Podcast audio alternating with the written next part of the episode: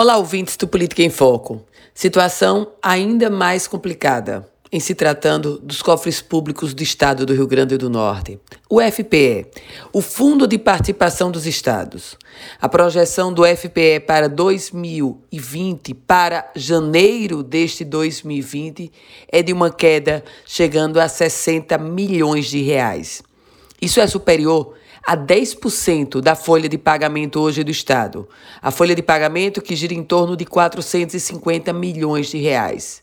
Meus caros ouvintes, se ano passado esse mesmo FPE, o Fundo de Participação dos Estados, em janeiro, trazia a somatória de 391 milhões de reais, neste janeiro de 2020, esta fonte soma 331 milhões de reais.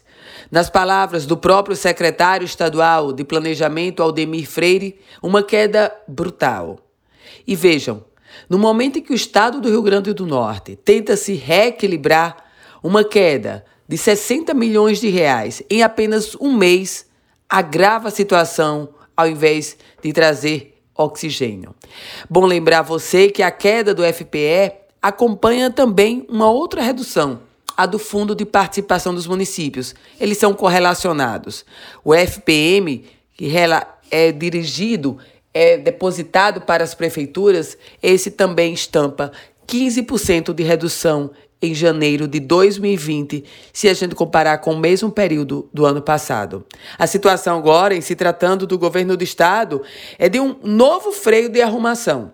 Ora, se o executivo está com novembro, dezembro e décimo terceiro de 2018 atrasados, com fornecedores também aguardando pagamento e uma queda dessa, agora é ver como esse freio de arrumação poderá trazer reflexo para amenizar o que já está grave. Eu volto com outras informações aqui no Política em Foco com Ana Ruth Dantas.